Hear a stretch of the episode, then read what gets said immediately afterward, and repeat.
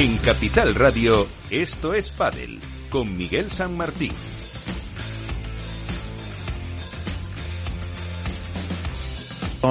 Y con todo el equipo que hace posible que estemos aquí eh, cada semana trayéndoles lo más interesante del mundo del padel. Hoy con Víctor Nieva en la parte técnica. Enseguida comenzamos para hablar un poquito de lo que dará de sí ese torneo de World Padel Tour de Bruselas con la baja última hora de ayer de Juan Lebrón sigue con esos problemas en el codo. También hablaremos de eh, la categoría femenina, de Iwan Padel, de las eh, novedades en cuanto a las eh, parejas en una semana en la que como la pasada no tenemos no tuvimos competición, no hicimos la porra que sí ya tenemos preparada para la parte final de este programa en la que enseguida tenemos nuestra primera parada, como siempre, con las eh, noticias y contrapared.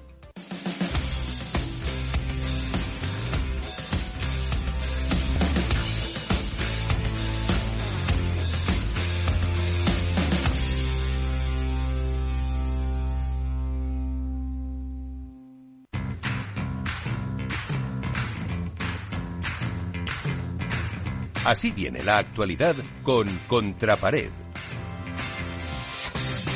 ¿Por dónde empezamos, Iván? ¿Qué tal? Muy buenas. Ah, buenas noches, compañeros. ¿Qué tal? Bueno, yo creo que la noticia está clara, ¿no? La baja de Lebron y Galán del World del Tour de Bruselas de última hora se produjo ayer mediante la comunicación de, del propio Lebron en sus redes sociales comunicando que no asistirán a, a Bruselas donde tenían que eh, eran los actuales campeones y que tenían que defender todos los puntos. Esto nos llega a comentar, obviamente, primero un, darle un fuerte abrazo y ánimo a Juan Lebrón para esa pronta recuperación del codo. Y segundo, que si ganan Cuello y Tapia, se acercan muchísimo al ranking del número uno y que a lo mejor incluso puede llegar a obligar, yo he estado echando cuentas, a también ayer Jesús Mata puso un tuit de información de números y luego por otros medios he estado mirando, que incluso a lo mejor podrían forzar incluso a Juan y a Lebrón a jugar en Albacete el Open, vamos, sí, el Open 500 para intentar eh, mantener el número uno. No creo, Miguel. Que, Pero pueden, pueden jugarlo por ranking. Sí, claro, perfectamente. Que no es como los Challenger antiguos. No, no es como los Challenger antiguos. Es, pueden eh, pedir excepción, o sea, no pueden, si quieren no pueden jugar, pero si lo quieren jugar, lo pueden hacer. Entonces, de hecho, Mike Yanguas eh, me parece que no podía, no tenía por qué haber jugado el que ganó con, con Momo. Y se apuntaron en Reus. Perdón. Entonces, no sé si no creo que jueguen una en Albacete porque al fin y al cabo es una semana más de recuperación de la epicondilitis que, que sufre Lebron y esa es la noticia importante respecto a World del Tour que está inmerso ahora mismo en el torneo de Buenos de Bruselas ya se han realizado las previas y se han clasificado a Tom Sanz y Teo Zapata, José Jiménez y Jesús Moya, Francisco Guerrero, Arnau Ayats y Mario del Castillo, Miguel Benítez. Por tanto, tenemos ya un cuadro definitivo que se ha vuelto a sortear, situando a Cuello y Tapia como número uno y a Martín Dineno y Estupasú como número dos. Veremos a ver los cruces, veremos a ver la nueva pareja de Verasteguín y Yanguas, veremos la pareja nueva de Momo y Sanjo, o sea que muy interesante este torneo de Bruselas con una novedad clara. Será retransmitido eh, en abierto en su totalidad por la app de World Padel Tour. Obviamente será solo para el continente europeo, no así para América. Pero bueno, es un paso importante que podamos disfrutar de todos los partidos desde, desde mañana miércoles hasta el domingo. Por otra parte, la semana pasada se presentó en Valladolid el, el último, por decirlo de alguna manera, el último máster de World Padel Tour que se va a celebrar en la Plaza Mayor bajo la auspicio, por decirlo de alguna manera, de World Padel Tour a esperas, a expensas veremos de a ver lo que pase, de lo que pase. Hay muchas novedades este año. Obviamente, en la Plaza Mayor se va a celebrar del 17 al 25 en el emblemático lugar de la Plaza Mayor de Valladolid, lo que hasta que llegó Roland Garros original de Premier Padel, era el Roland Garros del Padel en España, la Plaza Mayor de Valladolid, en la cual va a haber muchas novedades. Eh, lo primero, la presencia del Grupo Barceló como naming del, torneo es algo muy importante porque le da un empujón brutal. Y en la misma rueda de prensa, el presidente de Barceló anunció la apertura de un hotel de cuatro estrellas en Valladolid, que para la hostelería de, de Valladolid pues siempre viene muy bien. Otra de las novedades es que ya no va a celebrarse las previas en un club como tal, como antes era en el Club Raqueta, Miguel, sino que se va a se va, la organización contará con cuatro pistas centrales en uno de los campos de césped artificial existente en los anexos del, del Estadio José Zorrilla. Significa que en la ciudad deportiva de Real Valladolid tenemos tres campos, dos de hierba artificial y uno de hierba natural. Uno con la hierba artificial donde juega el Valladolid Promesas, que tiene una grada bastante grande. Ahí se van a, a plantar cuatro pistas exactamente iguales, Miguel, exactamente iguales que la pista central, para que todos los jugadores y jugadoras tengan las mismas condiciones técnicas, deportivas y de pista y que nadie diga que si esta pista está mal, que si tiene menos arena van a ser exactamente iguales. ¿Y, podrá ir de público a verlos? Eh, sí, va a haber, eh, obviamente van a tener que, el que tenga entrada o abono para el día en cuestión, o sea, yo tengo una entrada para ir a la Plaza Mayor el jueves y con esa entrada podré acceder a esas instalaciones, o si tengo un abono también, y si no tengo abono ni entrada, hay que pagar, no sé si va a ser un módico precio, no sé si va a ser menos, o incluso a lo mejor el jueves y el viernes pagarías lo mismo que si fueras a la Plaza Mayor. Todavía no tengo esos datos, esperemos a ver si... Sí, bueno, todavía queda que las fechas eh, son en junio, hay que decirlo. Son, son en junio, son del 17 al 25 de junio, o sea, todavía quedan fechas, quedan mucho tiempo, pero veremos a ver cómo se desarrolla. Otra gran noticia es que al contrario que en otros torneos de, que se celebran en España, el Máster de Valladolid va a ser retransmitido en abierto eh, también por la aplicación de eh, World Padel Tour y también, obviamente, por, Movistar, pero en abierto. Más de 160 países, dieron muchos números, muchos números, bueno, por ejemplo, vamos a hacer un pequeño resumen, el ayuntamiento pone 280.000 euros, es el torneo que más infraestructura desarrolla, alrededor de 56 trailers son los necesarios para la instalación de la Plaza Mayor, y respecto a datos del año pasado, pues hay que resaltar que el 48% de los aficionados que acudieron a presenciar los partidos eran de fuera de Valladolid.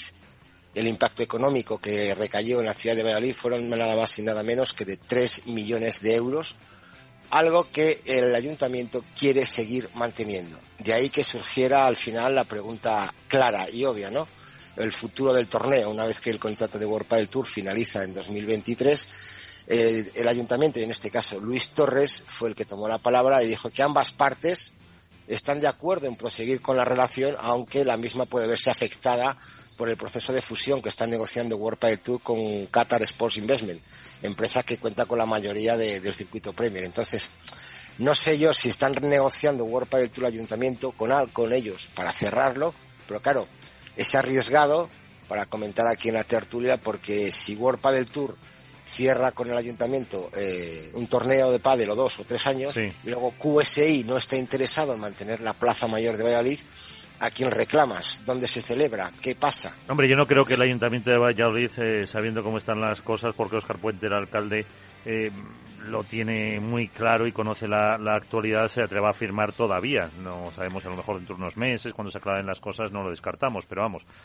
Hombre, yo creo que, lo normal es negociar con el con el absorbente, no con el absorbido.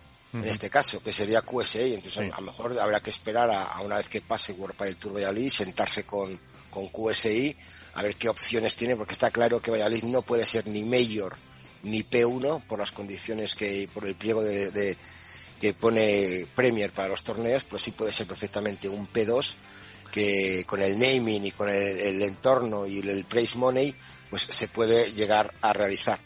Y eso es todo. Eh, ¿Algún apunte de A1 Paddle?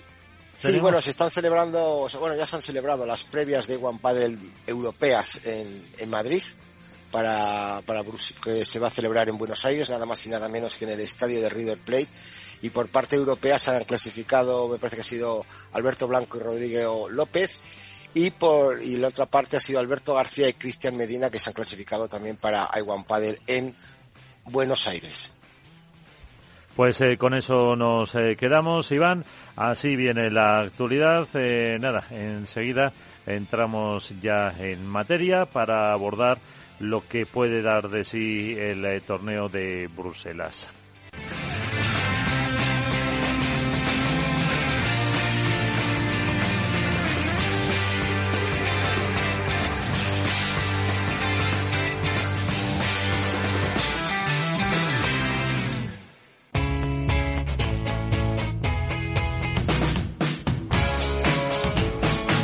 Economía despierta. Capital Radio. ¿Sabes cuál es el mejor dial para escuchar Capital Radio? Tu móvil. Ya tienes disponibles las versiones de iOS y Android de Capital Radio. Y si quieres escucharlas en tu coche, lo tienes muy fácil. Empareja el Bluetooth de tu coche con tu móvil o tableta, entra en la app de Capital Radio y ya lo tienes. Escucha Capital Radio en digital. Y si te preguntan qué escuchas, no lo dudes. Capital Radio.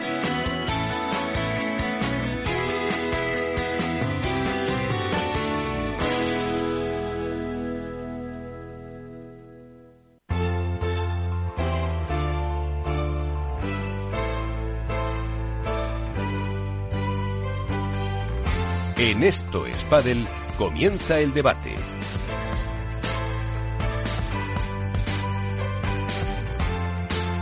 Y vamos empezando con lo que puede dar de sí la prueba de Bruselas, eh, que está en marcha. Y como nos contaba Iván hace un momento, como número unos eh, parten la pareja formada por Agustín Tapia y por Arturo Coello, una pareja cuyo entrenador es Manu Martín. Manu, ¿qué tal? ¿Qué Manu, equipo? ¿Cómo estáis? Muy buenas. ¿Cómo estamos? Pues muy bien, aquí andamos. Ya en tierras, en tierras belgas, ¿no? Ya estamos por aquí, sí señor. Sí. Arrancamos en breve. Eh, ¿Cómo llegan? ¿Os, cambia algo el, eh, ahora la remodelación un poco con la baja de, de Juan? Sí, bueno, a ver, siempre, siempre hay algún cambio que se produce, pero bueno, como siempre os digo, que el, cada, cada torneo es una casuística diferente, cambian las condiciones y, da igual. Esto hay que seguir mirando cada uno de los partidos que vienen y, sin bajar la guardia. Eh, ¿Habéis hecho algún cálculo? Me decía Iván hace un momento que, que estaba mirando los puntos sobre número uno eh, en este torneo, en el siguiente. Mm, ¿Habéis hecho cálculos o todavía ni queréis eh, pensar en eso? Yo, sinceramente, no, o sea, no lo estamos hablando. Eh, y yo, a nivel personal, tampoco lo quiero mirar, porque al final esto es algo que te va añadiendo presión.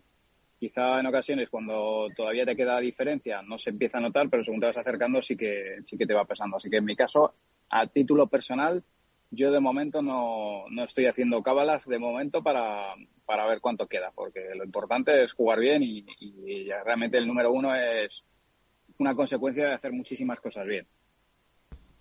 eh, Iván, eh, ¿qué le preguntamos a, a Manu?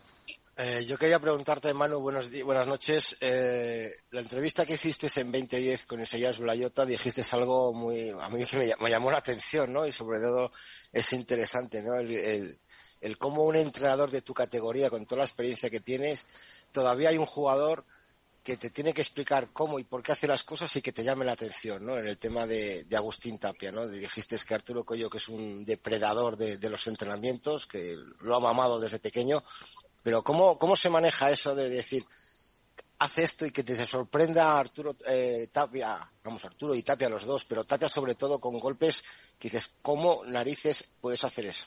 Has visto que finalmente te ha llamado mayor ya, ¿eh? De primeras. Sí, sí, no, lo, me pasa cada año, me pasa pero, más. Sí, cada año me pasa más y, y, tengo mucho cariño a Manu y él lo sabe. Bueno. pues la verdad que el, el, tema de Agustín es que es un chico muy creativo y, y a, a, veces él me dice que se inventa cosas, ¿no? Porque él a lo mejor durante su día a día pues va pensando, oye, se podría hacer esto. Eh, hay una, se le ocurre que puede haber una contrapared que le pega así lateral y que la pelota coge ángulo y entra y lo empieza a practicar en los entrenamientos. Entonces tú le ves en los calentamientos que empieza a hacer boludeces, como, como él dice, y, y, luego coge y te lo hace en medio de una semifinal. Y te deja así como con, que la gente dice, pero esto se lo ha inventado. Y la verdad es que se lo ha inventado no ese día. O sea, le sale porque lo lleva practicando, pero se inventa cosas. Entonces él dice, él piensa que hay cosas que todavía no se hacen, pero que se podrían hacer y las va pensando y las va haciendo. Y, y bueno, pues es de, es de, ese tipo de jugadores que van a marcar una historia y que van a marcar cosas que se hacen, pues como puede pasar en el tenis la gran Willy, eh, pues esto va a quedar así. La, la, gran tapia será una de estas tantas que se inventa y que, y que bueno, que quedará ahí. Eh, es un tío muy creativo. Al fin y al cabo son eh, invenciones o boludeces, como dices tú, de golpes determinados. Pero mmm, Agustín Tapia se le ve también táctico, en el sentido de que aporta cuestiones tácticas al equipo?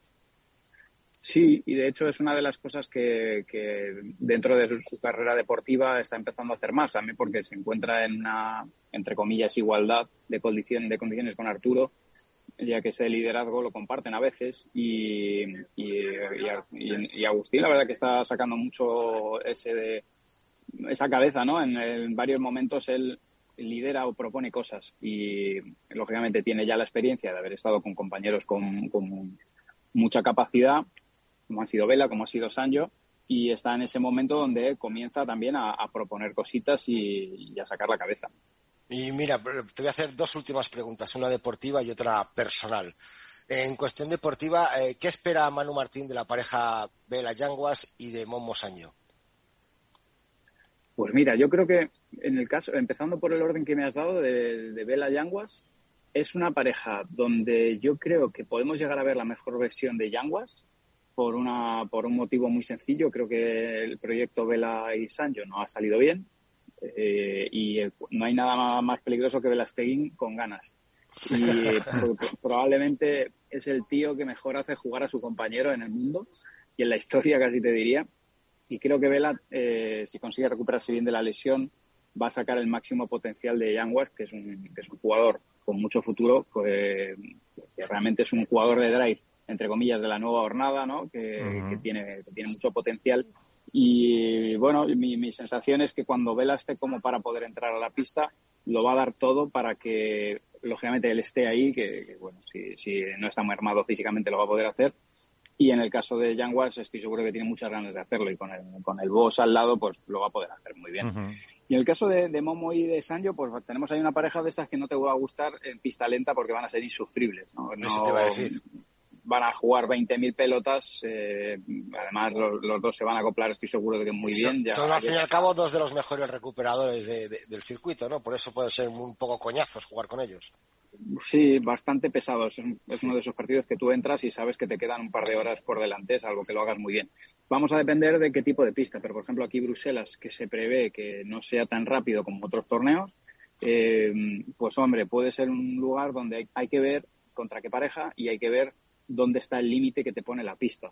Eh, la pista nos va a marcar, en función a ese límite y la temperatura, pues si realmente enfrente a una pareja como que puedan ser grandes pegadores, pues si, si, podemos acortar los puntos o no. Pero ojo a esa pareja porque ya te digo que además hablando con Momo me decía que se sentía muy cómodo, que Sanji le habría una cantidad de posibilidades que hasta la fecha pues le, le, había costado tener dentro de la pista y, estoy seguro que van a ser muy peligrosos.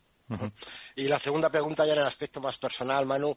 Manu Martín siempre ha dicho que es un hombre que necesita 37 horas al día para poder trabajar, para poder hacer todos los proyectos que tiene de mejora tu padre, de tips, de vídeos, de ahora con la pareja número uno, eh, que le faltan horas, ¿no? Para hacer cosas. Pero el tío Manu Martín es un tío valiente, atrevido y ahora ha sacado MM Prime. Es el primer club digital, por decirlo de alguna manera, de, de, pádel, ¿no? Un club de pádel en el cual hay que pagar un, por clases, por decirlo de manera, por TIS, por consultas. ¿Qué es MM Prime y qué hay que hacer para, para formar parte de ese equipo?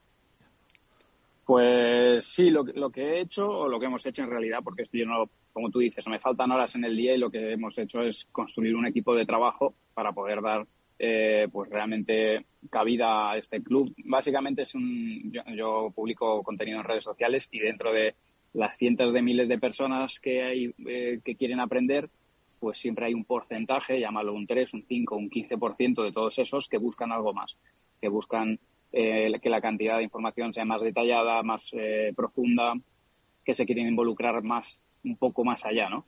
Da igual si son jugadores amateur o son entrenadores que están buscando más conocimiento. Entonces, bueno, eh, hasta la fecha estábamos haciendo clinics por todo el mundo, básicamente, donde íbamos y entrábamos a pista con, con la gente, con personas normales, que no son profesionales, pero la realidad es que con el circuito que llevamos, que cada semana estamos en algún sitio, es que me, resulta imposible hacerlo y sí que me, me resultaba posible hacerlo a través, en el mundo digital, ¿no? A través de, de la pantalla. Entonces, Básicamente lo que he hecho es trabajar junto con mi equipo en un método de enseñanza que pueda seguir en distancia mediante contenidos que yo voy subiendo periódicamente cada semana y luego examinando eh, mediante videoanálisis en pista. Aparte de todo lo que me aportan, pues bueno, hemos estado grabando con personas muy, muy reconocidas que tienen unas experiencias vitales increíbles, no solamente del mundo de pista del pádel, sino del desarrollo, también del desarrollo personal, porque te aportan unas vivencias y unos conocimientos que son increíbles. Y nada, pues a eso nos dedicamos, a, intentar aportar conocimiento. Sí, pero son, eh, por eh, que, bueno, que me quede claro a mí el primero, eh, son como, no sé si llamarlo así, me corriges, clases en vídeo mm, con una duración más o menos determinada para mm, los que se les queda corto el mejor a tu padre que das en abierto. Es correcto. De hecho, Mejora tu Padre sigue igual, los mismos tutoriales y todo. Lo que pasa es que, por ejemplo, ahora estamos con el curso de derecha y son tres clases. La última clase son 50 minutos con, con explicaciones, análisis y ejercicios divididos mediante una metodología en, distintos niveles, en función al nivel que tú tengas. De tal manera que cuando vas pasando por todas esas clases y vas haciendo los ejercicios en pista, a ver, tienes distintas maneras de involucrarte. Tú puedes mirar solo los vídeos, pero los vídeos te indican que vayas a pista y realices una serie de ejercicios que cuando los vas haciendo, pues eh, cada uno va mejorando en, su nivel.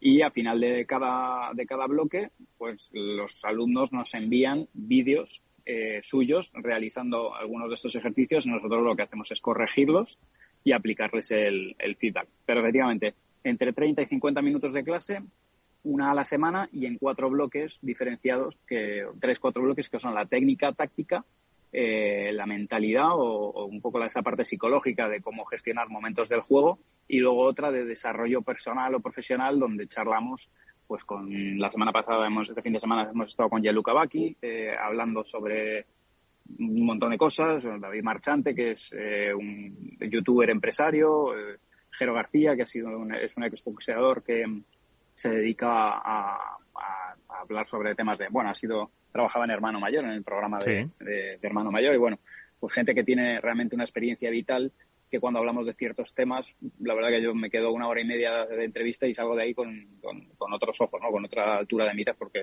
gente que te, puede, te aporta eh, una visión súper amplia. Em, ¿Está ya operativo? ¿Ya se puede contratar? ¿Cuánto cuesta? ¿Dónde? Pues, ¿Dónde hay que contratarlo? Claro. pues la verdad que... Que yo creo que así, Iván, mejor, tú y yo mejoramos, ¿eh? Bueno, yo no sé, tú seguro, yo no sé. A, poco, a poco mejor. Con Manu Martín siempre tenemos que mejorar a poco. Sí.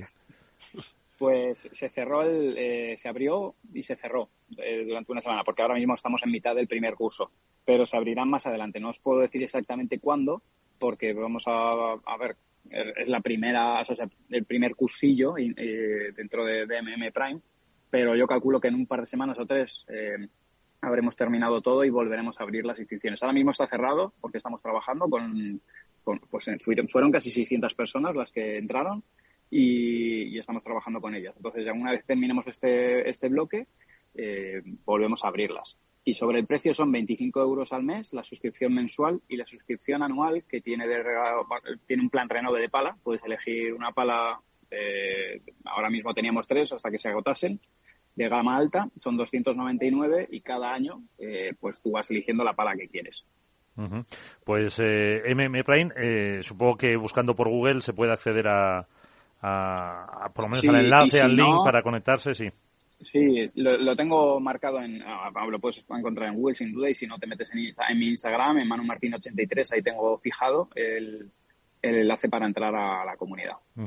Pues eh, interesante y, a la vez, pues eso, siempre innovando y aportando para, para el mundo del pádel. Eh, Manu Martín, eh, desde Bruselas, que te vaya muy bien, muchísimas gracias y mejoraremos nuestro pádel. Un placer, equipo. Muchísimas gracias a vosotros. Al revés, que vaya todo muy bien. Muchas un abrazo, eh, un abrazo Manu. Gracias. Así que, pues aprovechando esos comentarios sobre Bruselas, abrimos también nuestro debate para ver un poco cómo va a ser eh, o qué creéis eh, que puede pasar en este torneo. Saludamos a los compañeros del mundo deportivo. Alberto Bote, ¿qué tal? Muy buenas. ¿Qué tal, Miguel, compañeros? ¿Cómo estáis? Muy bien. Y Nacho García, padelazo, ¿qué tal? Muy buenas. Bueno, lo primero de todo, ¿cómo están las máquinas? Muy bien, muy bien. Eso te falta. Bueno, bueno, Albert, mira, ahora que lo dices, hay que decir que estamos, que nos estamos viendo por Zoom. El traje del que dice lo de máquina es del mismo color que la camiseta de Alberto, ¿eh? Mm, sí, sí, sí, sí, ¿A que sí? sí, sí, no, son del mismo equipo. Pega una vuelta, pega un giro, Alberto, a ver cómo te veamos. ¿cómo lo le, le, falta un poco el pelo rubio y los rizos, pero vamos.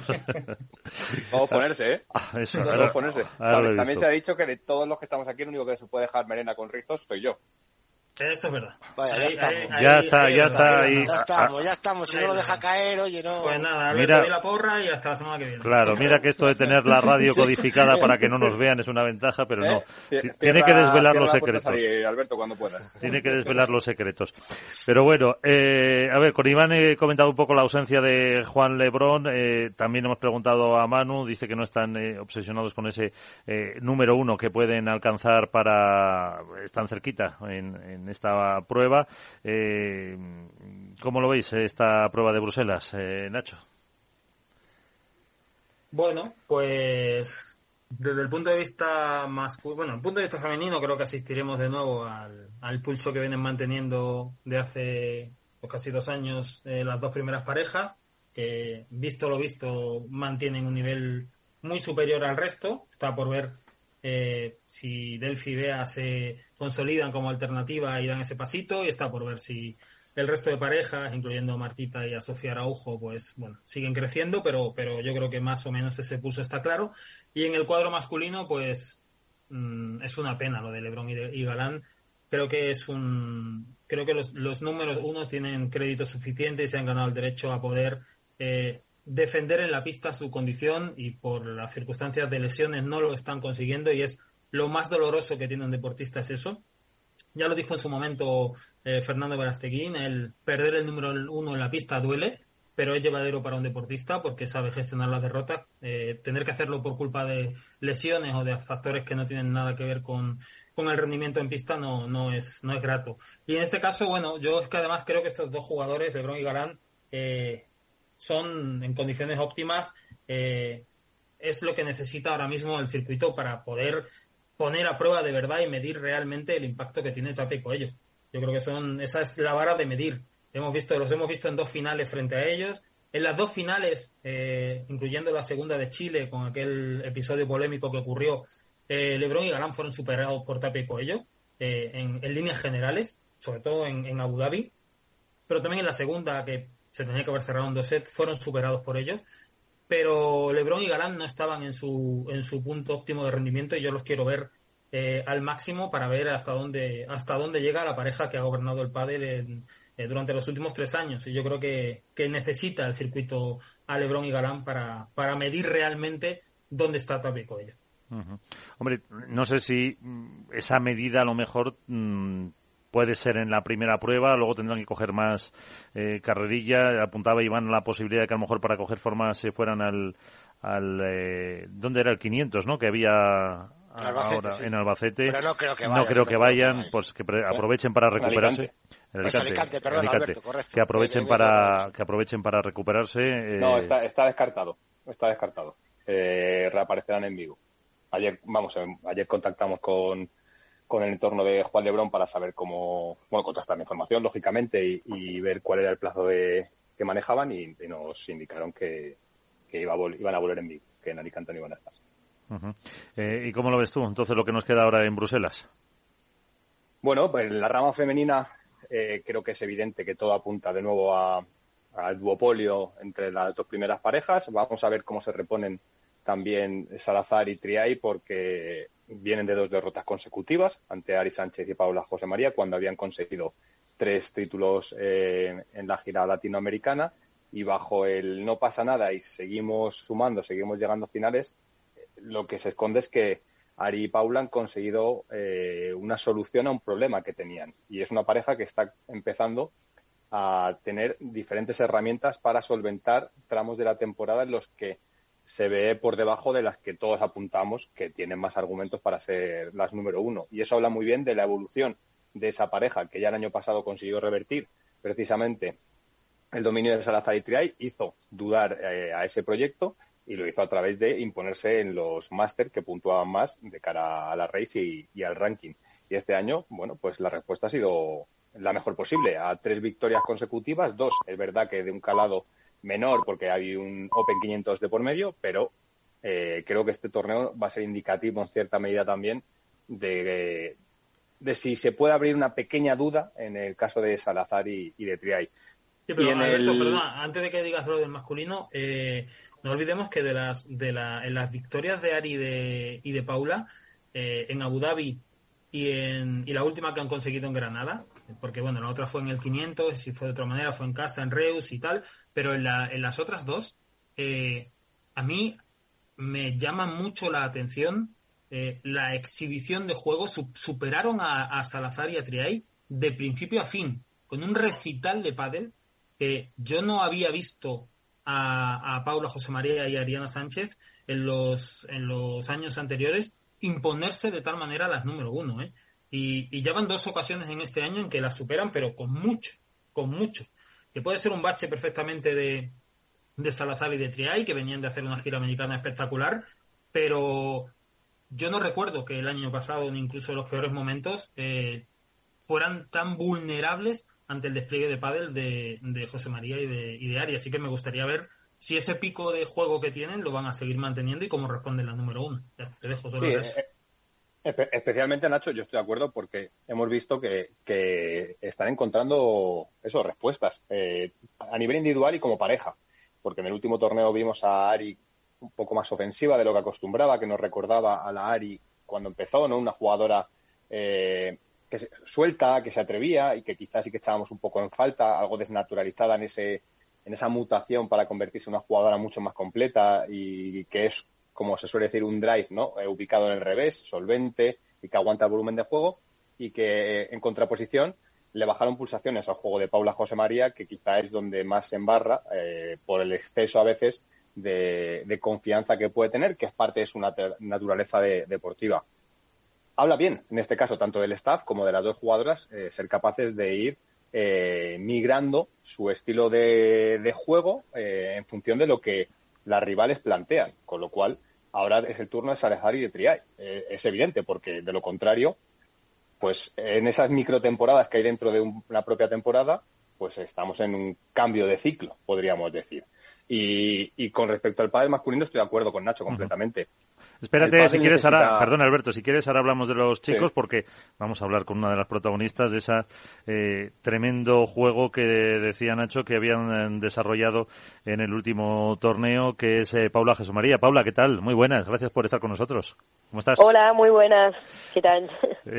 pues eso, hablando de el cambio o no cambio que, que habéis hecho en estas últimas dos finales, en estos últimos dos triunfos, apuntaba Nacho que habéis aportado pues eh, también cosas eh, diferentes. ¿Cómo lo veis vosotras? Aparte de decir que eh, es la número uno del mundo ahora mismo. Bueno, pues por mi parte mm, he estado escuchando ahora un poquito al final y, mm, y nada, la verdad que, que por parte yo creo de, las dos, más allá de que hayamos hecho cambios en la forma de juego o algo así, creo que viene de, en base a un entrenamiento, ¿no? Ari pues obviamente intenta ser más agresiva cada día y yo intento mantener esa agresividad, eh, pues intentando también generar el volumen de juego dependiendo de, la zona de pista donde me encuentre o del momento que sea. Creo que también forma parte de un proceso, obviamente, de madurez, somos las dos jóvenes y, y, estamos intentando aprender porque tenemos también todo el equipo detrás que nos incide mucho en, por así decirlo, la, eh, que lo que son un poco más carencias de cada una. eh, ¿No os aburrís de la misma final siempre? Bueno, la verdad que, mm, que si te soy sincera... Me refiero a la hora de plantear los partidos, que yo que sé, dice por variar, pues mira, nos toca ahora con eh, Delphi y Bea, pues eh, vamos a probar, no sé, cosas diferentes en nuestro juego, que siempre tenéis eso, que estar eh, en el equipo diseñando, intentar una final mm, para, para poder superar a, a Ale y Yema. Sí, al final yo creo que, que también, sobre todo un poco, la gente desde casa quiere que, que las finales también sean diferentes. Eh, por nuestra parte, pues obviamente estamos contentos de estar ahí, de estar en la final y, y, pensamos así, si tiene que ser una pareja que no esté en la final, pues que sean ellas, ¿no? Nosotros vamos a seguir intentando, intentando ganar y, y a la hora de preparar todos los partidos, eh, pues es un partido que lo tenemos muy, muy preparado, pero sí que eh, incluso durante el año, en cada mini pretemporada que tenemos o un poco cuando tenemos un poco de tiempo entre torneos, intentamos ir mejorando esas cositas que quizá no salen en algún partido y, y obviamente también también se intenta practicar durante todo el torneo. Quizás en la final pues está un poquito más cerrado por como, como estamos hablando que es un partido más repetitivo, pero pero nada, o sea, vamos con las mismas ganas desde el primer partido. Pues mira, conmigo me acompañan Iván Hernández, eh, Alberto Bote y Nacho, que le voy a dejar que te haga la, la primera. Perfecto. Hola Paola, ¿qué tal? ¿Cómo estás? Buenas, ¿qué tal? ¿Qué tal, Nacho? ¿Qué tal? Mira, yo quería preguntarte, eh, lo comentaba antes, eh, de las tres, de los tres títulos que habéis ganado este año, me, quedo con, con, dos para hacerte la pregunta. El primero en Abu Dhabi y el último en, en Granada. Porque eh, en parte de los dos, eh, al menos así lo percibí yo desde fuera y así lo escribí, tengo la sensación de que la línea de juego que trazasteis, tanto en Abu Dhabi como en Granada, eh, está bastante conectada entre sí. Jugasteis, disteis en los dos casos un, un recital de pádel espectacular que que desde mi punto de vista eh, lo novedoso y lo llamativo es que superó de principio a fin a las número uno hasta prácticamente desfigurarlas. En ningún momento apareció la pareja eh, Salazar y Triay que habíamos visto eh, eh pues dominando el padre en los últimos años y creo que eso es, es sobre todo mérito de vosotras. Eh, y sin embargo, en el último título en Granada, además de recital de juego, luego hay un valor añadido, es que tuvisteis que superar un momento final en el que Salazar y Tracy reaccionan y, os aprietan y como que perdéis un poco el hilo ya a punto de ganar y, y, tenéis que volver como a recuperar el trazo de juego que teníais. Es decir, ganasteis a través de una exhibición de pádel y después lo hicisteis con, sobre el tiebreak con, con, mucha cabeza y con mucha y con mucho y con mucho temple, que es otro valor también que, incorporáis al, al pádel, que muchas veces parecía que, que, os costaba no moveros sobre el alambre. Yo no sé si vosotras eh, le dais esa importancia, os escuché en las declaraciones después del partido que sí, que, que habíais conseguido reaccionar a ese momento de dificultad. Yo no sé si sentís que estáis en un momento de juego, eh, pues eso, ¿no? Capaz, no de competir con las número uno, sino incluso de, de superarlas claramente. Eh, sí, bueno, eh, lo primero yo creo que, que, como tú has dicho, en, cuando jugamos el torneo de, de Abu Dhabi, eh, creo que, que fue sublime no para nosotras, por así decirlo, conseguimos sacar nuestro un juego muy bueno desde principio a fin. Y Granada para mí también tiene tiene ese extra, como, como tú has dicho, porque empezamos jugando muy bien, el segundo se seguimos jugando muy bien, obviamente Gemma y, y Ale van a seguir ahí, van a seguir apretando, ya vayan 5-0 o 5-1, porque eso es así tal como nos pasa a nosotras, ¿no? Nunca se da nada por, por perdido y que ellas hayan conseguido en ese momento su nivel y que nosotras nos hayamos mantenido y consigamos superarlo, pues es un plus que, que al final, bueno, fueron dos finales diferentes y creo que como tú has dicho, estamos demostrando que, que también sabemos estar ahí sobre, sobre el alambre, al filo y también sacar lo mejor. Así que creo que, que como he dicho, es un proceso de madurez eh, le damos importancia a eso porque lo venimos trabajando mucho y, y sobre todo, bueno, eh, yo creo que yo también eh, la parte psicológica la vengo trabajando muchísimo con, el psicólogo, eh, no de confianza, sino, sino de ser capaz de llevar en cada momento el partido y la verdad que en esa parte estoy muy, muy contenta y obviamente también en, el tema del juego que creo que metido un plus y, y nada, que se vea en pista para mí es lo más bonito y lo mejor que, que me está pasando ahora mismo, más allá de ganar o no. Uh -huh. Uh -huh. Iván. Hola Paula, buenas noches. Buenas Iván, ¿qué tal? Eh, bien, está claro que, que, la rivalidad que tenéis con Gemma y Ale todos los, todos los días o todos los torneos o todas las finales os obliga a hacer un, un sobreesfuerzo, ¿no? Eh, yo quería preguntaros, eh, ese sobreesfuerzo que hacéis obviamente primero para llegar a las finales, que también cuentan, hay que contar con ese esfuerzo de, cuartos, de semis y de octavos, pero que bueno, más o menos los solventáis con mayor o menor holgura. Eh, observa, yo quería preguntarte si observáis el trayecto que hacen Gemma y a lo largo de ese torneo en concreto para saber si han implementado algo, analizáis los partidos o lo planteáis o, o solo os lo planteáis en la final el plantear algo novedoso y nuevo para ganarlas. Eh, bueno, pues la verdad que yo, yo y en general, bueno, el equipo que tenemos, eh, nos gusta ver los partidos y sobre todo por, como tú has dicho, quizá hay un torneo que están intentando hacer algo y, y a lo mejor viendo los partidos lo puedes incluso ver, o sea, eso no, nunca se sabe, ¿no? O a lo mejor lo practican justo en ese un partido y luego no, pero sí que obviamente eh, miramos los partidos y en cada torneo y, y, estamos atentas tanto a ellas como, como tú has dicho a todas porque obviamente ya desde primera ronda viene siendo eh, bueno una, una lucha también física no porque va sumando partidos va sumando horas ahora que vienen gran cantidad de torneos seguidos también es importante y, obviamente se va a poner muy muy duro, pero pero sí que creo que, que las cuatro estamos haciendo bueno un, un plus ahí al pádel y nos estamos haciendo mejorar mutuamente. Y Alberto. ¿Qué tal, Paula? ¿Cómo estás? Buenas, ¿qué tal? Eh, has comentado antes que independientemente de, cómo estáis eh, intentando mejorar pues los diferentes apartados eh, del juego, eh, que tú te, centras un poco en, bueno, pues en enfocarte en esas posiciones en pista, en esos momentos del propio juego, donde quizá flaquees un poco más. Tu naturaleza es la de ser una jugadora ofensiva, anárquica, que no tiene miedo al error porque sabe que suma mucho y, cómo se lleva el ser fiel a tu propia naturaleza como jugadora y a su vez eh, tener que bajar un par de marchas a lo mejor en según qué momentos porque a pesar de que es lo que te sale, quizá no es lo que toque. Sí, pues eso es un poco el trabajo que, he venido haciendo esta pretemporada. Eh, he tenido muchas semanas de, de intentar, pues eso, eh, ser más sólida e intentar llevar el peso del juego y, claro, por momentos en los entrenamientos me pasaba que cuando implementas algo nuevo, pues quizás lo haces tanto que, el resto se te olvida un poco, ¿no? Entonces sí que estaba un poco ahí la incertidumbre si iba a ser capaz de llevarlo a cabo cuando empezara la temporada, de implementar mi parte de siempre con todas las cosas nuevas que, hemos venido trabajando con, con Claudio. Y la verdad que ya desde el primer torneo vi ahí una, una gran mejora en ese tema y, claro, pues yo que empezara el torneo, incluso mismamente Claudio, que empezáramos el primer torneo y que ya saliera, pues al final te da mucha mucha felicidad. eh, ¿Cómo afrontáis ahora que decías tú tantos partidos, eh, tantos torneos que, que, se ponen ahora por delante? Ahora es un eh, prácticamente no parar. Sí, sí, ahora viene bueno una maratón de torneos.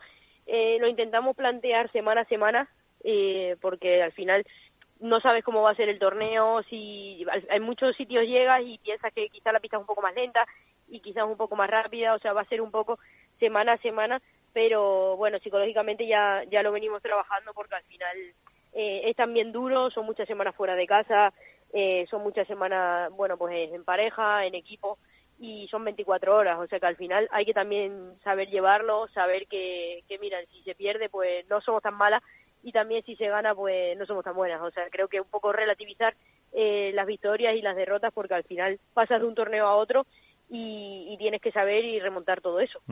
eh, bueno, yo la última por mi parte, no sé si luego querrán hacer un apunte más los compañeros. Eh, ya, eh, Premier Paddles, eh, por fin se puede decir, aunque sean más torneos, eh, ¿os apetece? Pues la verdad que, que por mi parte me apetece mucho eh, vienen torneos muy muy bonitos que los chicos ya lo han vivido y por lo que cuentan ha sido una experiencia muy buena. Creo que, que para nosotros también es un paso y, con muchísimas ganas de empezar el primer torneo ya. ¿Alguna cuestión más, eh, compañeros? Pues eh, dejamos a Paula. Bueno, lo último, el número uno mm, ¿qué os dice el equipo, qué os dice el psicólogo, ¿es eh, objetivo es consecuencia de ir ganando poco a poco los torneos y no obsesionarse? No, la verdad que, con lo último que tú has dicho creo que es lo correcto, es una cosa de no sesionarse. Ahora somos número uno por creo que son 10 puntos y tal como estamos número uno ahora puede ser que mañana no lo estemos, o sea que al final es disfrutar el momento, disfrutar de, de jugar bien, de hacer las cosas bien, que es lo que, lo que a mí me da sobre todo gratitud, que las cosas salgan y, nada, eh, ir por ese camino. Pues, más allá de concesionarnos de, un número. Pues Paula José María, también desde Bruselas, muchísimas gracias, que os vaya muy bien y suerte. Bueno, muchísimas gracias a vosotros, un placer. Un, placer. Pues eh, veremos a ver todo ese gran eh, mm, torneo que tienen ahora por delante, cómo lo van afrontando. Si vemos finales, para hacer un último apunte, eh, y antes que, quería hablar de Alberto del lado masculino, mm, ¿se prevé o prevéis a corto plazo una final que no sea la de estas cuatro? Mm, condiciones normales. Hombre, una, una en concreto ah, sí, claro, evidentemente.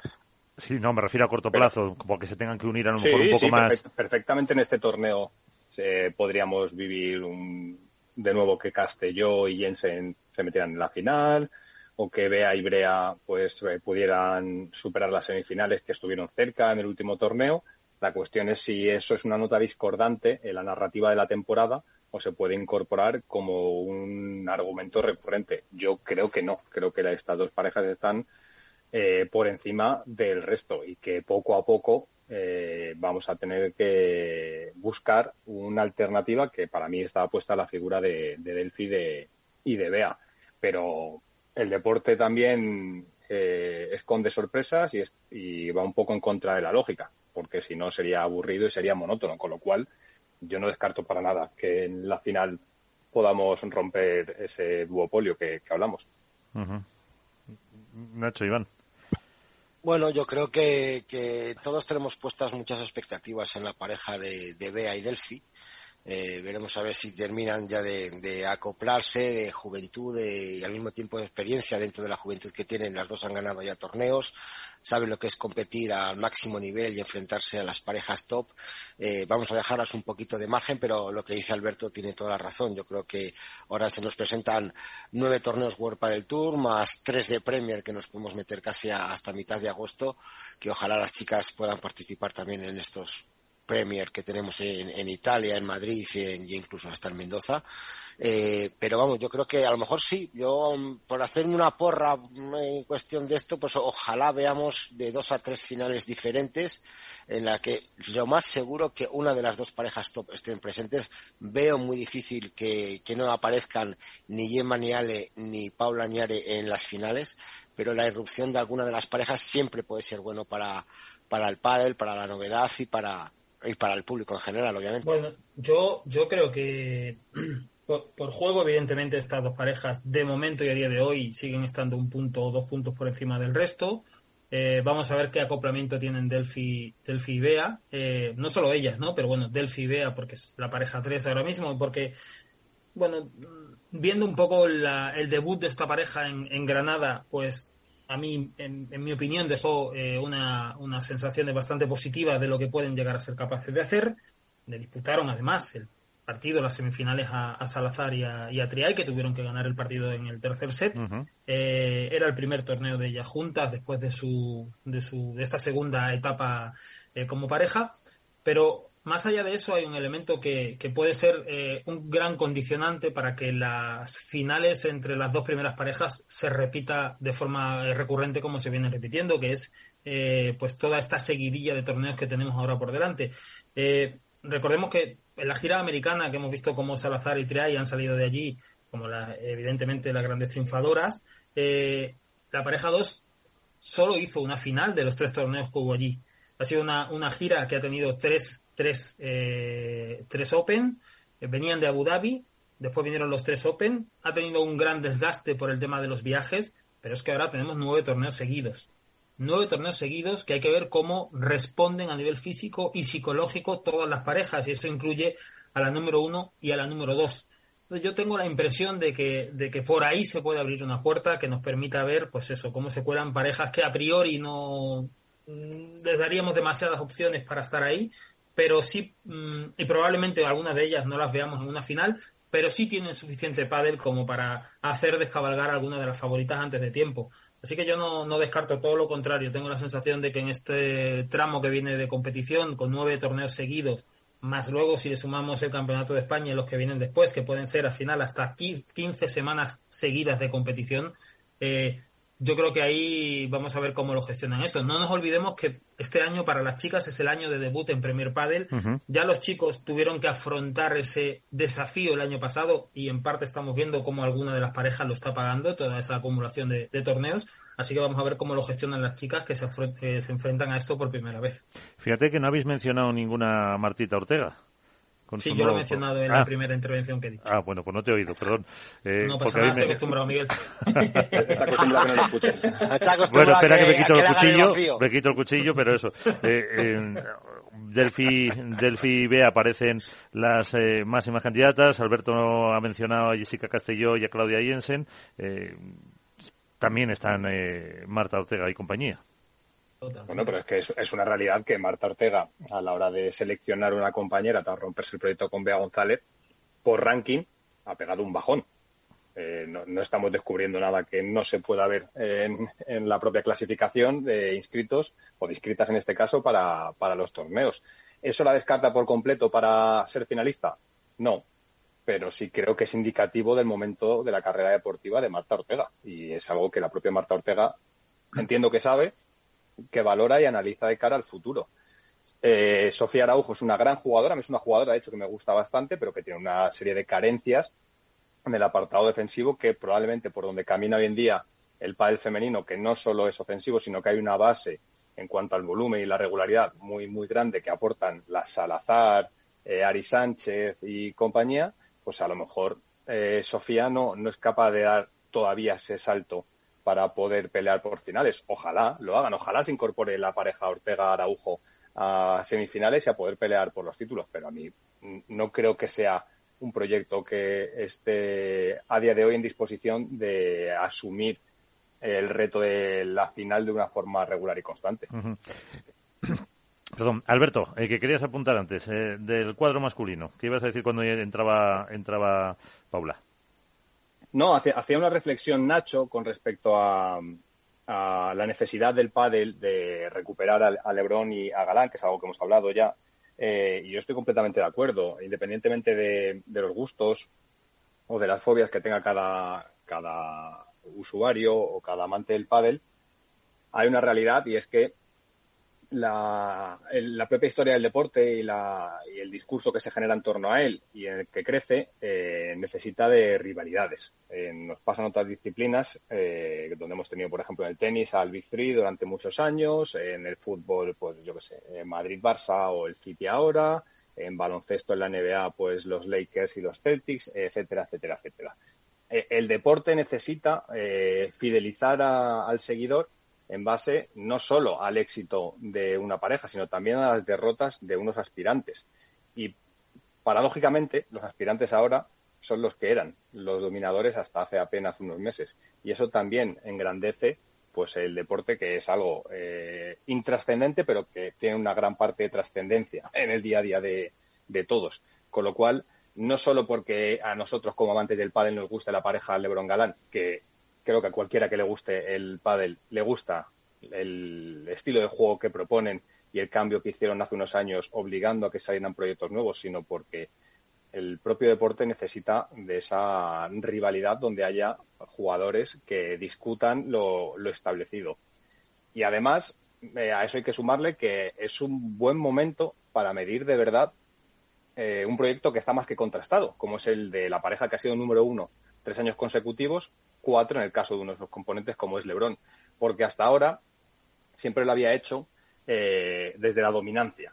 Cuando debutaron en 2020, perdieron el primer torneo en la final, estuvieron a punto de irse a semifinales, sino un remate Stupak es lo que evitó que cayeran eliminados, y a partir de ahí construyeron una historia que, estuvo beneficiada en cierta medida por diferentes condicionantes que hemos hablado muchas veces, como es que cogían el pico de forma eh, antes que el resto porque eran más jóvenes, que se jugaba unas condiciones controladas porque estábamos en plena pandemia, confinamiento en un escenario concreto y eso sirvió para que el proyecto se fraguara porque a lo mejor de lo contrario la historia de Lebron y de Galán hubiera sido diferente, es algo que no podemos obviar.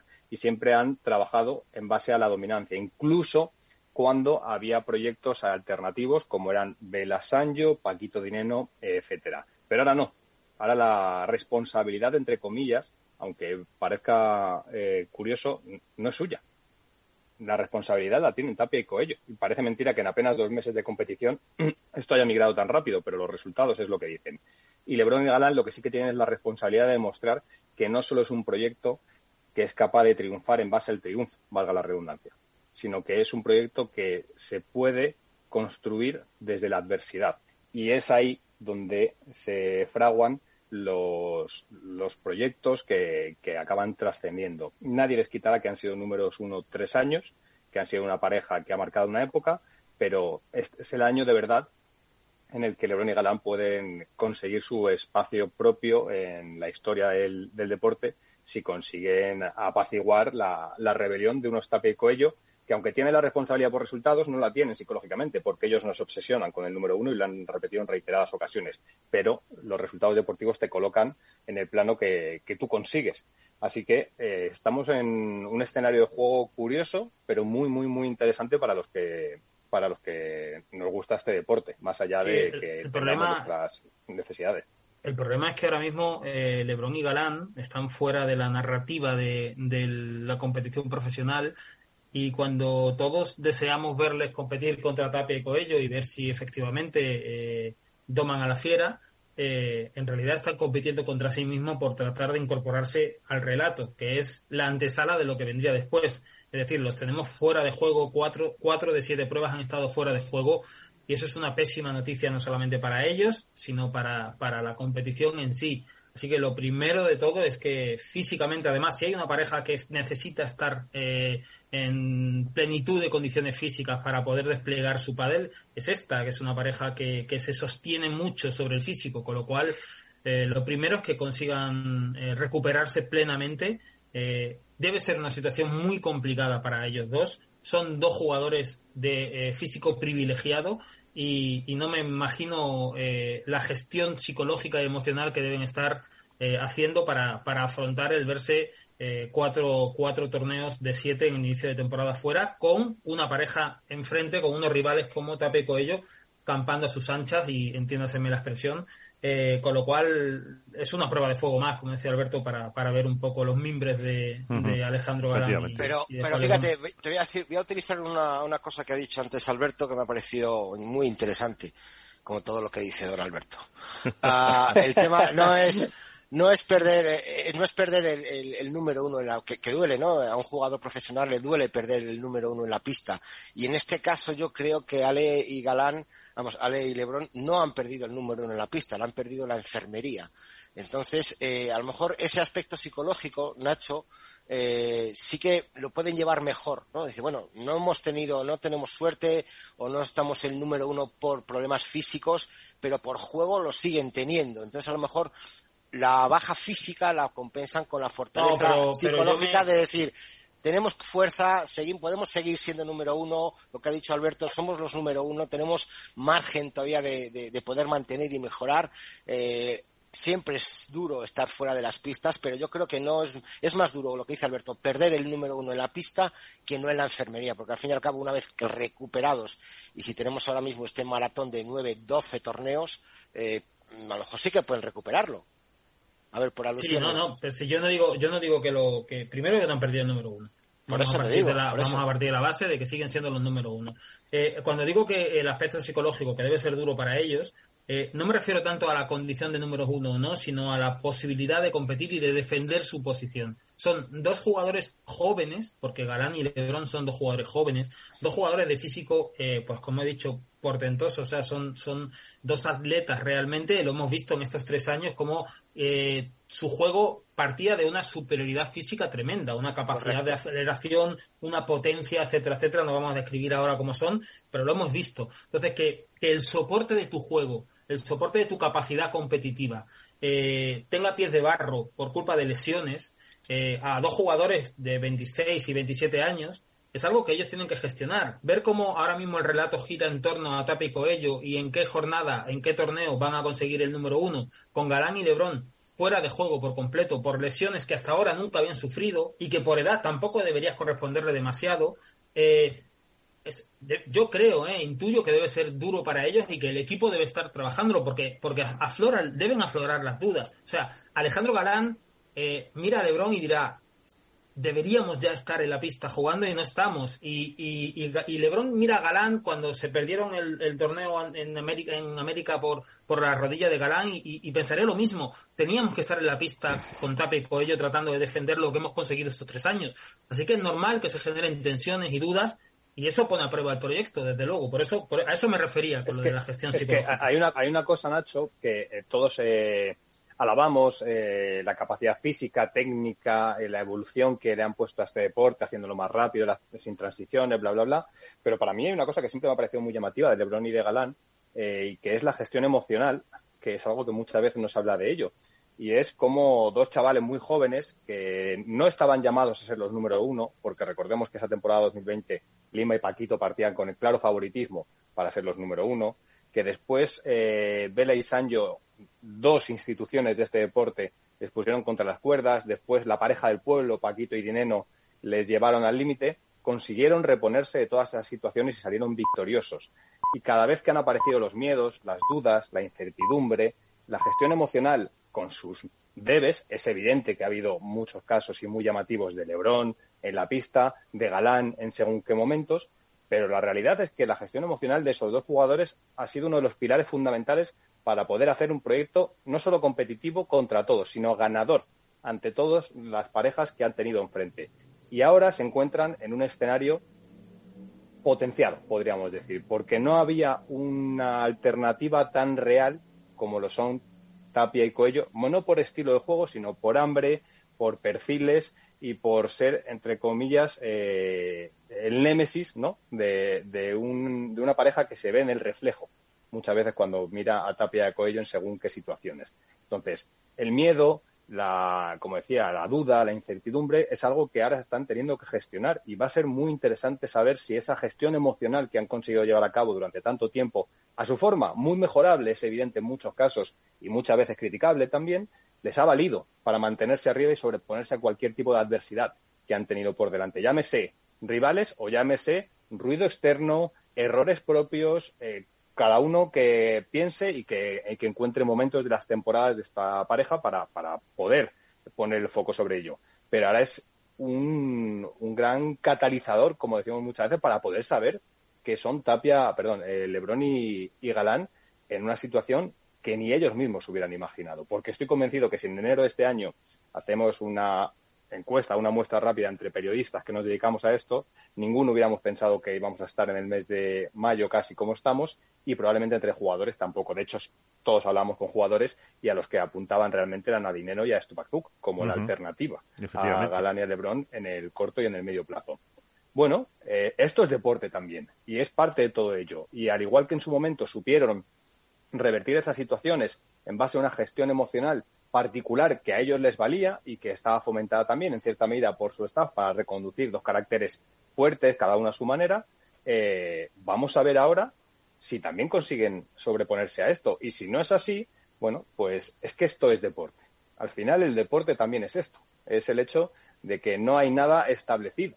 Eh, que los, en los matices muchas veces están los grandes cambios. No solo están que uno le pega la pelota más fuerte o corra más o sea más alto porque si no, todo se volvería dicotómico. Sería siempre A, B, A, B, B, A. No, es que el deporte tiene una serie de, intangibles que hacen que tenga una relevancia directa con respecto a los resultados. Y la confianza, el compañerismo, el respeto eh, y una serie de valores también influyen mucho en el rendimiento de una pareja. Y ahora LeBron y Galán tienen un gran momento para, para, demostrar que son una pareja más madura de lo que eran el año pasado, como lo demostraron en 2022 con respecto a 2021 que a pesar del ruido que se ha generado por una acción que ya hemos narrado mil veces y los equívocos están más que repartidos, eh, también son capaces de sobreponerse a todo eso que les influye, porque es normal que les influya y que les haga dudar y que les afecte en el plano personal. Es una oportunidad. Al final yo, si estuviera dentro del staff de Lebron Galán, que no lo estoy, lo que vería es una oportunidad para demostrar cuál es el estatus y la categoría de este proyecto, porque el respeto no se gana solo por las victorias, el respeto se gana por muchas otras cosas que a veces no tienen nada que ver con los resultados. Y es que además en esa eh, pues esa gestión de apuntar la oportunidad que se les representa puede ser también una forma de evitar cierta ansiedad eh, por conseguir unos resultados que, que, les pueda ellos mismos presionar. Que no sé si dentro de esa ecuación también apuntabas, Alberto, ahora a, a la otra pareja que se especulaba como eh, que podía ser la alternativa, los superpibes, y a lo mejor ellos mismos ahora mismo están sufriendo esa cierta ansiedad, presión, eh, se llame como, como se quiera, por no tener a los número uno y ellos no estar ahí. Eh, solo eh, ganaron el torneo de Premier Padel, si no me equivoco, y, también tienen que gestionar eso para, para convertirse verdaderamente en la alternativa cuando estén también Lebron, Lebron y Galán. Es que el deporte, afortunadamente, cada vez, el deporte, me refiero al pádel, está más eh, profesionalizado y por lo tanto más exigido. Los perfiles cada vez son más completos y no solo hablamos de técnica, estrategia o de táctica. La parte física, mental cuenta y mucho y, Estupa y Dineno pues probablemente tienen ante sí una diatriba que es se veían en un momento deportivo para poder volver a recuperar lo que fueron los superpibes y plantarles cara a los número uno. Y se encuentran con que llegan dos chavales de 22 y 21 años, o 23 y 21, que pasan por encima a todos. Eh, eh, afortunadamente se habla de este tipo de cosas y se puede poner el foco dentro del deporte en esto que también es deporte, que no olvidemos. El deporte no es solo meter la pelota o hacerla pasar por encima de la red es interesante, es interesante y creo que enriquece eh, la propia disciplina y hace que se enganche más, más la gente. Cuantas más parejas tengamos peleando por los mismos objetivos, más cosas tendremos que contar y más matices podremos valorar, ¿no? De todas formas, los, los superpibes, eh, bueno, yo la impresión que, que, yo tenía cuando se decidieron unirse para esta temporada es que, eh, bueno, querían retomar un proyecto que habían dejado en las condiciones que todos sabemos hace ya siete años, ocho años, y, y, lo primero que tenían que hacer es ver en qué situación estaban los dos. Los dos habían hecho su particular travesía por el desierto. Eh, todos conocemos la historia ya de, de Dineno. Eh, también Estupa ha hecho la suya, eh, creciendo en, el pádel. Eh, y ahora tenían que encontrarse y, y, esto no es una cuestión de magia, de que se encuentran, surge la chispa y ya está. Es una pareja nueva, que se conocen muy bien los dos, pero que tienen que acoplarse para competir en el último tramo, en la última milla, que es donde donde allí no hay tregua ninguna, donde tienes que hacer resultados, donde te espera gente como Lebrón y Galán, Paquito, eh, Tapi Coello, Vela, o sea, ahí no, ahí no hay prisioneros. Entonces, eh, aún así, estamos hablando de una pareja que ha hecho ya tres semifinales, no ha bajado de las semifinales, no ha bajado de las semifinales, ha conseguido un título que no es cualquier título, no es cualquier título, es el primer mayor de la temporada de Premier Padel. Y otras eh, dos además, finales además derrotando a Tapia y a Coello, son los únicos sí. eh, que han conseguido ganarles a Tapia y a Coello, y luego han hecho los dos últimos torneos de Vuelta del Tour, han hecho final. Quiero decir, eh, sí, eh, pueden, podían estar más arriba a estas alturas si lo de Tapia y Coello no hubiera sido lo que estamos viendo, que yo creo que ni ellos esperaban un, un, una erupción así, pero no es, desde luego, un, un mal inicio de temporada para los supervives, sino todo lo contrario. En teoría, en teoría, tienen ahí margen de crecimiento, pero las bases que ya tienen, desde luego, son, son prometedoras. ¿eh? No, está claro, la, la, mala, la, la, mala, suerte que han tenido es la de encontrarse con un cuello tapa que ellos mismos esperaban, como tú dices, esos resultados, porque para nada es una mala temporada de, de, Martín y, y, con todos esos buenos resultados.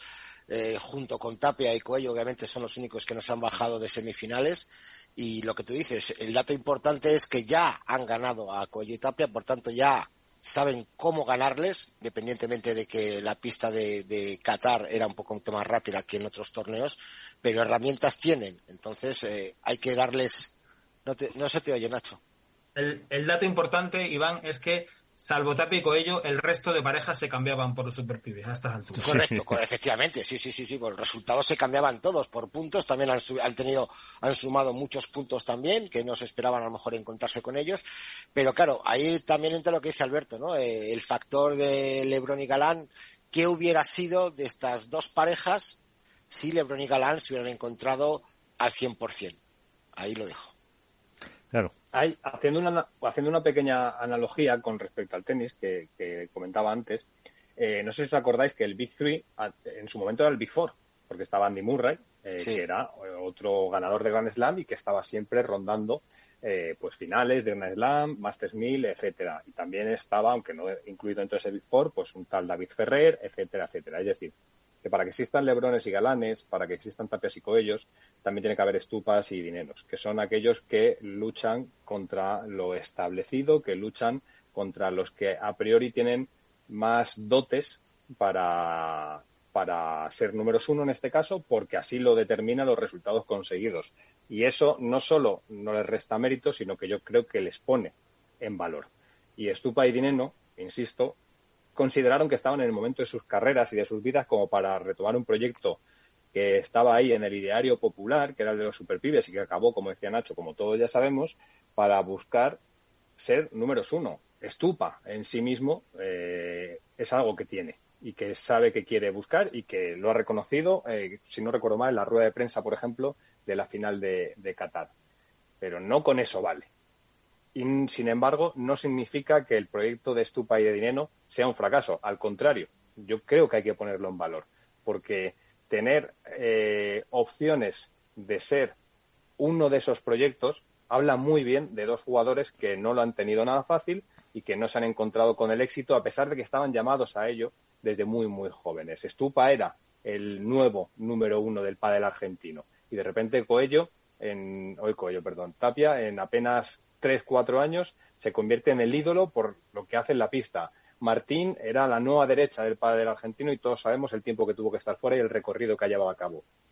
Valoremos y pongamos eh, un poco en la balanza eh, lo afortunados que somos de ver proyectos así y que nos permiten tener diferencias a la hora de valorar y de sentarnos eh, delante de una televisión para poder ver eh, las semifinales, los cuartos o las finales. Pero digo de Martín y de, y de Franco, como hablo de, de Vela yéndose con Yanguas en la forma en que se ha ido, o de Momo con Sanjo. El pádel hoy en día está suficientemente enriquecido como para tener muchos proyectos que pueden darle un cariz, eh, digamos, que sorpresivo al deporte. Y eso es algo que hace tanto no pasaba. Antes tú te sentabas hace no muchos años a ver eh, los octavos de final eh, y las parejas que estaban eran las mismas siempre. Y los cuartos de final eran siempre las mismas ocho. Y hoy en día eso cada vez deja de pasar más. Y cada vez hay más jugadores jóvenes que irrumpen, etcétera. Con lo cual, los Dineno y Estupa de ahora, los superpibes de ahora, son los Liva y Ausburger que están llegando. Y son los eh, Gala y Santigosa que están llegando y los que están por venir. Con lo cual, creo que son un buen ejemplo para todos esos que están, que están construyéndose en las etapas de menores, pues para ver que, se puede y que no solo la recompensa está en conseguir un título. Es que no solo la recompensa está ahí, porque si fomentamos que solo ser número uno, que solo ganar 10 torneos, que solo ser ganar Lebron es ser exitoso en el deporte, vamos a, generar varias generaciones, valga la redundancia, de, jugadores y jugadoras frustradas o frustrados y que van a caminar en contra de la propia naturalidad que tiene la vida, que no solo la vida es ganar, no solo es así. Pues eh, yo creo que queda bien como, como frase final para, para el espacio, pero antes, eh, antes. Esto te lo firma, esto te lo firma Nacho. Coello y no, ah, y no Arturo, ¿eh? sí, sí, sí, sí. Eh, Iván, que querías hacer un eh, apunte federativo, vamos a dejarlo así. Bueno, no, como último apuntito federativo hay que decir que estamos... Y ir pensando la porra, por cierto. Apenas un año de las elecciones a la Federación Española de Padel eh, parece ser que ya hay algún tipo de movimiento federativo por ahí. Eh, hay dos bandos, por su, eh, mm, bueno, eh, confirmado está y contrastado está. Ahí solo como es lo que lo que dijimos que había que hacer y contrastado está. Hay dos partes bien claras y definidas. Una está muy cerca de Nacho y la otra está, sí. Eh, a ver, date la vuelta, Nacho. Date la vuelta, Nacho. Que la Estoy mirando para atrás ahora mismo. no, está claro que una de las partes que más opciones tiene de presentarse a la Federación Española de Padel es Pepe, el de la Federación Andaluza de Padel, que cuenta con muchos apoyos por parte de otras federaciones. Y la otra parte es la que ahora puede ser exclusiva, como dices tú, eh, la unión de Madrid y Cataluña, para ah, formar otro frente. aéreo. Sí, ¿eh? otro frente en común en el cual obviamente la parte visible o la parte Podem, ¿no? efectivamente la parte la, parte visible o la parte que sería representativa o, o la que se presenta obviamente sería la catalana con el apoyo de Madrid, porque Madrid obviamente mientras no le toquen su cortijo todo va bien, pero que Madrid apoyaría eh, el, la propuesta de la Federación Catalana por parte de, Pepe, el de Andaluza, pues cuenta con el apoyo de Castilla y León, cuenta con el apoyo de Galicia, que supuestamente también se contaba eh, con, ese con ese posible representación, pero que parece ser que la gallega no se va a presentar, cuenta con el apoyo de Extremadura, cuenta con el apoyo de muchas comunidades autónomas. Y entonces veremos a ver eh, cómo se va desarrollando todo esto para ver qué, qué, quién es la persona que dirige supuestamente el orden español federativo. A ver, a ver, si lo he entendido bien, Iván, que no me, no me he aclarado. Eh, Madrid, que es eh, la federación que destapó el caso Papeles. Correcto. que puso al presidente Morcillo eh, a danzar sobre el alambre de si me voy o no me voy. Correcto. Eh, que amenazó, con, amenazó o advirtió o anunció que podía emprender acciones para defender los intereses de la Federación Española de Padel por la firma de aquel acuerdo subrepticio entre la FEP y la catalana. y que provocó la dimisión. para las elecciones. Eso es, eso es lo que estoy diciendo. Bueno, pues el pádel es un deporte maravilloso. Eso es lo que estoy diciendo, Nacho. Eh, yo he hablado con presidentes de comunidades autónomas, de, las federaciones, y eso es lo que me han hecho transmitir. Obviamente, la gran fuerza ahora mismo que tiene la Federación Española es la Federación Andaluza con la Federación Canaria, que están muy unidos, trabajando juntos, eso hay que decirlo. Pero, por otra parte, obviamente, las relaciones personales, que es, que es donde entramos siempre, en los egos personales de diferentes presidentes autonómicos eh, del pádel, no son buenas, y entonces ahí es donde les llevan a unos a inclinarse de parte de otros. Yo creo que, creo que lo único perdón, que puedo aportar, Miguel, a esto es, para este tipo de cosas hay que hacer una, una cuña que, diga exclusiva. Sí, sí, sí. No sé dónde lo habré visto, en qué programa de televisión, pero bueno. Eh, Gracias, Alberto, no sé. Espero, espero, Forjado a eh, fuego, ¿no? Puede ser. Forjado a fuego también. o a palos, ¿no? Pero bueno, yo te digo que he sido a lo largo de la última semana y media en el que estaba hablando con, con, con gente de las federaciones y me han comentado los movimientos. Obviamente ahora la Federación Española de Padres está como muy tranquilita. Eh, no saben, creen que Ramón Morcillo obviamente no se va a presentar, pero los movimientos ¿eh? que... Ojo, no asegures no cosas no, no, he dicho, he dicho creen. Ahí no, esto no es exclusiva. He dicho creen que. Otra cosa es que al final del paso y cuente con viendo, los apoyos suficientes. Viendo los últimos acontecimientos, lo mismo no lo sabe ni él todavía, ¿eh? No, obviamente, aparte que sabiendo cómo es Ramón Morcillo puede cambiar de, no de 24 horas, sino de hora a hora y media. Su decisión de presentarse o no presentarse. Si, algo nos ha demostrado es que la capacidad de sorpresa la tiene, eso en todos los aspectos.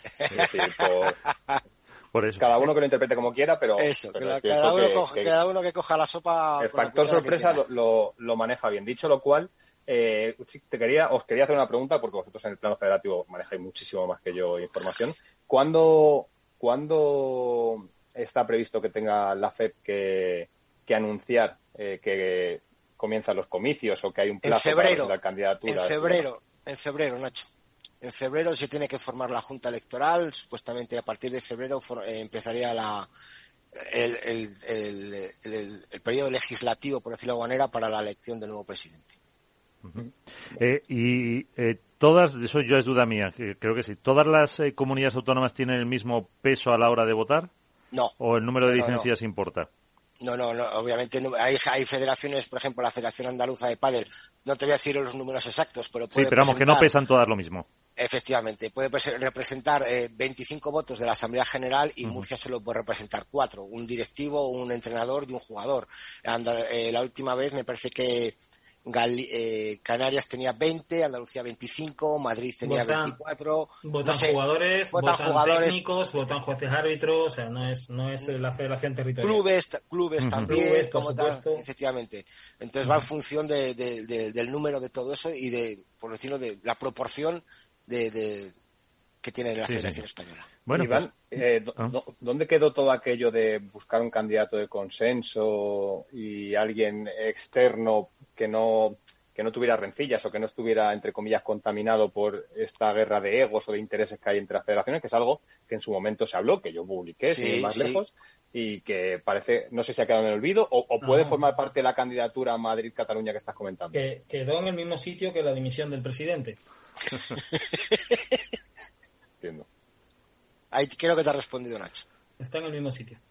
Hay que tener en cuenta que la Federación Catalana de Padel eh, está metida también dentro de la Federación dentro de la Federación eh, de Tenis de Cataluña. Entonces es algo que supuestamente siempre hemos huido de ello que el, el, mismísimo dirigente de la Federación Madrileña quería huir de que el tenis se metiera dentro de la federación, la lucha que ha tenido la Federación Internacional con la Federación de Tenis, y hay que decir que la Federación Catalana sí que tiene parte implicada en la Federación de Tenis de Cataluña. Entonces, ahí mm, me, chirría un poco, pero bueno, la Federación eh, Catalana es la que supuestamente se quiere presentar como cara visible y veremos a ver con qué apoyos cuenta. Parece ser que cuenta con el País Vasco, Navarra me parece que se abstiene, eh, está tocando a otras federaciones y veremos a ver. Por lo menos ya, hay, movimientos. Hay movimientos. lo que estás diciendo es que ya, hay movimientos, a pesar de que empieza el plazo de presentación de candidaturas en febrero de 2024, ya hay movimientos para conformar candidaturas. Efectivamente. El tema, el problema de esto, Alberto, es que cuando una federación se presenta a votar en la Asamblea ya se tiene que ir definida por un candidato u otro. Entonces, hay federaciones, por ejemplo, no sé, te voy a poner la de Castilla y León, eh, dice, joder, es que yo no sé si ir con Pepe o ir con el catalán. Porque claro, si voy con Pepe y pierdo, luego el catalán y los otros no me van a dar ningún torneo. ¿Sabes? no es, si fuera un voto cerrado, un voto secreto. Cuando, hablas de la, cuando hablas de Castilla y León te refieres a la actual vicepresidenta de la Federación Española de Pádel, ¿no? No, estoy hablando de la eh, Federación. ha puesto un ejemplo, yo He puesto un ejemplo. Si quieres hablo de la si quieres hablo, digo la andaluza. Pero la andaluza no la puedo decir porque es parte implicada. Te voy a poner eh, la, murciana, que no tengo ni idea ni quién es su presidente. No saben a qué parte eh, ponerse eh, porque, claro, lo que es que si me pongo de esta parte, igual el otro luego no me da torneo. Sí, pues perjudicados, ¿no? Efectivamente. Entonces, se está intentando, a lo mejor, están hablando entre presidentes de que sea el voto secreto. Pero claro, eso es muy difícil por la normativa que hay en la Federación Española, que el voto sea secreto en la Asamblea. Pero, pero y, yo pregunto, ¿eh? os pregunto como si se estuviera entrevistando, que no lo hago. Pero no, ¿no creemos todos un poco que, el pádel federativo ya ha estado bastante manoseado en los últimos meses, años y que ha sido noticia constantemente por, desgraciadamente, escándalos eh, de todo tipo como para que sigamos metidos en, este tipo de Sí, pero si no hay caras nuevas, Alberto, pero es que no hay caras nuevas, el tema es que no hay caras nuevas, no hay quien se presente. Pero entonces, pero entonces, pero entonces lo que habla mal es de las propias federaciones territoriales. Obviamente, que se agarran al sillón y no lo sueltan. no, hablo de individuos, eh, ojo, no, hablo de individuos concretos. Hablo de las federaciones. Si las federaciones no son capaces de seducir a nuevos perfiles, que aunque estén dentro del pádel, tengan suficiente relevancia, sean figuras frescas como para poder darle al pádel federativo el halo de modernidad que tiene ya este deporte, que es el que más crece o el segundo que más crece a nivel mundial, bla, bla, bla, pues yo creo que se está dejando pasar por encima por la internacionalización, entre otras cosas, de este deporte. Y luego, dentro de 10 años, nos llevaremos las manos a la cabeza cuando España no tenga el peso que tiene que tener en la toma de decisiones sobre el deporte. Tú eres jugador de la Federación Madrileña de Pádel o de la Federación eh, Riojana, para no poner ejemplos que luego Nacho las coge con pinzas, eh, y tú ves cómo evoluciona. Bueno, la, Rioja es la única comunidad que no tenemos federación. Vaya, ya está. Somos asociación. Bueno, pues la Navarra, la Cántabra, vamos a poner la... Pero qué vino, ¿eh, Miguel? Hombre, y más cosas. Entonces, y tú ves cómo funciona tu propia federación y ves cómo funciona la Federación Española de Padel, por mucho que ames el pádel, no te atreves a meterte en ese, en ese fregado. Entonces, si los únicos, eh, como quien dice, eh, el único candidato de consenso que hubo en la Federación Española fue Garbisu y salió como salió, luego un poquito más de consenso tuvo Ramón Morcillo y ha pasado lo que pasó, ¿quién da el paso adelante para decir, yo, eh, Nacho García, Nacho García, me doy el paso y me presento eh, por X federación. Es que tal vez, ¿eh? tal, vez, tal vez sí, esa es muy buena. Tal vez sea el momento de, de no hablar de, de, nombres y hablar de proyecto, que efectivamente lo que le falta, eso, es, lo que, le falta a la institución es hablar de proyecto, Y, no y, no perpetuar un modelo que se basa precisamente en el Correcto. Ya, pero eso, Nacho, tú sabes que no es real. eso, Nacho, no es real, porque eh, ahí tiene que haber una cara visible que presente no, no, no, y si esa cara visible no te cae bien a tomar por culo por el mucho que te es real sí es real porque estamos acostumbrados a que se haga unas elecciones cada cuatro años se vote y que, y que nos cuenten la película después de otros cuatro años. En todos los ámbitos, ya no solamente en el deporte. Pero en el deporte, en el caso del pádel, pasa así. Y, y, y, no hay un espíritu crítico o de fiscalización de lo que va haciendo, a pesar de que hay herramientas, ¿eh? Ojo, hay herramientas de sobra para fiscalizar la actividad de una junta directiva, de un presidente, hay una asamblea, etcétera, etcétera. Entonces, quiero decir, hay herramientas. Falta la voluntad de hacerlo y falta la voluntad de implicarse y falta la voluntad de eso. Si eh, la premisa de la que estamos partiendo es que mi voto va en función de si me van a dar más torneos o menos torneos, estamos perpetuando precisamente un modelo perverso que no habla de proyectos sino de nombres. Entonces, bueno, cuando venga, cuando vengan las elecciones, veremos las opciones que hay y veremos cómo se pronuncia el padre federado. Decía Alberto que luego no nos sorprenderemos de si España no tiene peso en las decisiones que se toman en el ámbito internacional. No, no, si no nos vamos a sorprender, ya lo vemos a día de hoy. Sí, está. claro. A, a, mí me sorprende de todo esto, creo que ya lo comentamos en su momento, es como, evidentemente, si el pádel federativo eh, pues vive todavía inmerso por decirlo de algún modo y haciendo eh, un poco una analogía temporal, en los años 90 y el padre está en el 2023, como el CSD, por ejemplo, no toma cartas en el asunto e intenta interesarse por algo que es marca España, no lo olvidemos. Eh, eh, este país tiene un gran debe en la explotación de una industria como es el pádel que podría representar perfectamente la marca España a nivel mundial como un deporte que ha crecido aquí, que no es exclusivamente español, pero que se ha hecho deporte en este territorio. Con lo cual, si seguimos eso, instalados en votar eh, personas y no proyectos, pues bueno, pues así no irá. Eh, volveremos volveremos a, lo que fue. Yo apelo al espíritu del Puco.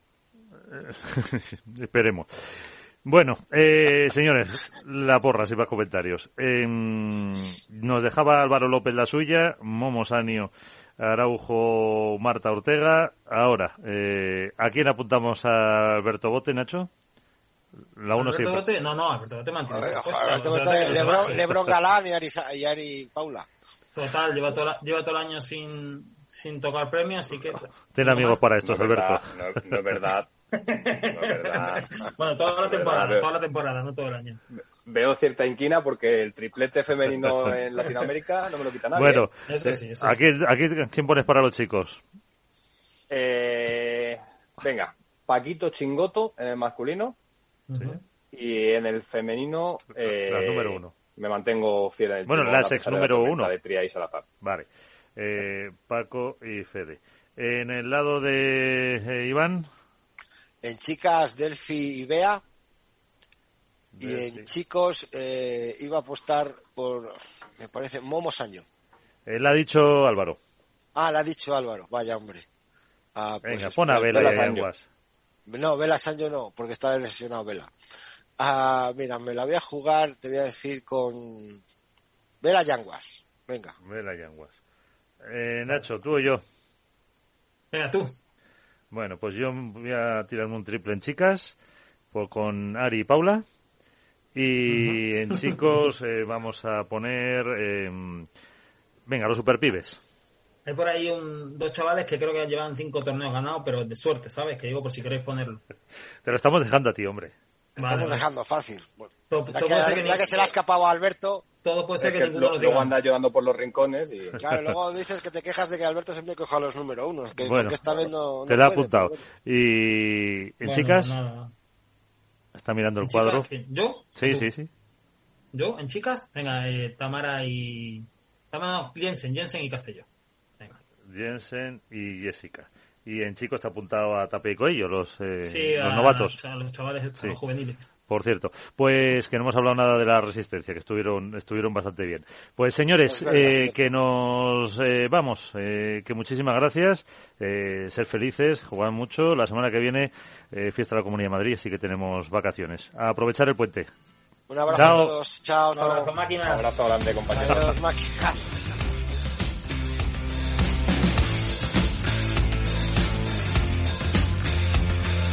Nos vamos, ponemos punto y final a este programa dedicado al mundo del pádel en el que hemos hablado con Paula José María, en el que hemos tenido también a Manu Martín, eh, la número uno del mundo y al entrenador de los eh, número uno y hemos analizado con detalle todo lo que puede pasar en, Bruselas. Nos vamos con eh, Víctor Nieva en la parte técnica, un saludo de Miguel San Martín, sean felices, hasta la próxima, adiós.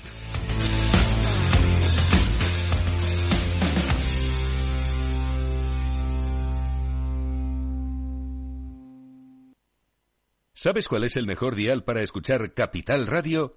Tu móvil. Ya tienes disponibles las versiones de iOS y Android de Capital Radio. Y si quieres escucharlas en tu coche, lo tienes muy fácil. Empareja el Bluetooth de tu coche con tu móvil o tableta, entra en la app de Capital Radio y ya lo tienes. Escucha Capital Radio en digital. Y si te preguntan qué escuchas, no lo dudes. Capital Radio.